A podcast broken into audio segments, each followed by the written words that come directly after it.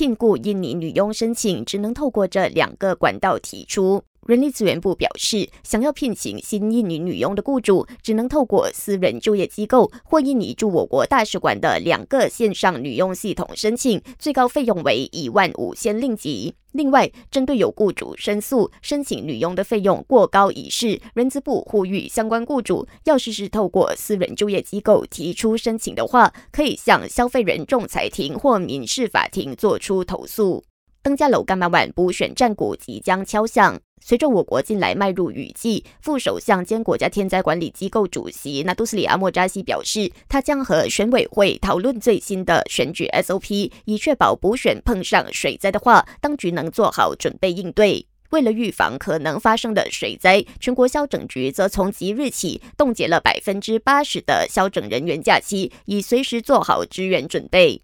政府目前不打算制定电召车收费底价。交通部长陆兆福表示，这是因为电召车服务收费底价的制定非常复杂，如果真的制定电召车收费，也可能跟着调高。因此，呼吁司机和乘客必须自己做出权衡。最后，本台正在招募新闻主播，欢迎符合资格者将履历表和一分钟的新闻录音发送到 newsroom at astro dot com